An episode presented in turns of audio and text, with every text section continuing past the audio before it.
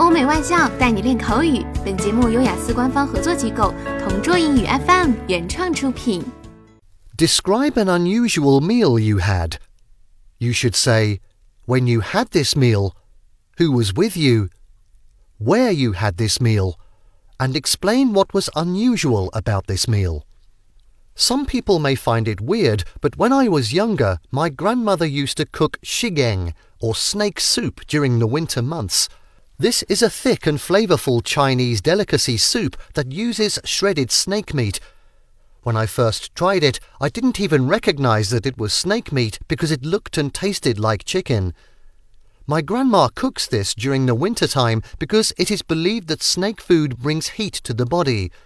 It is the yang that counteracts the yin of winter.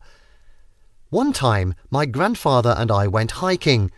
The day after, our bodies felt sore, and Grandma just knew the right solution. She served us snake soup, and surprisingly, we felt a little bit better. But I haven't eaten snake soup for quite a while now, since my grandmother passed away.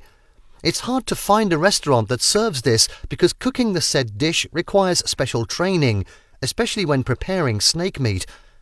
People also find it unusual because snakes are usually seen as dangerous creatures.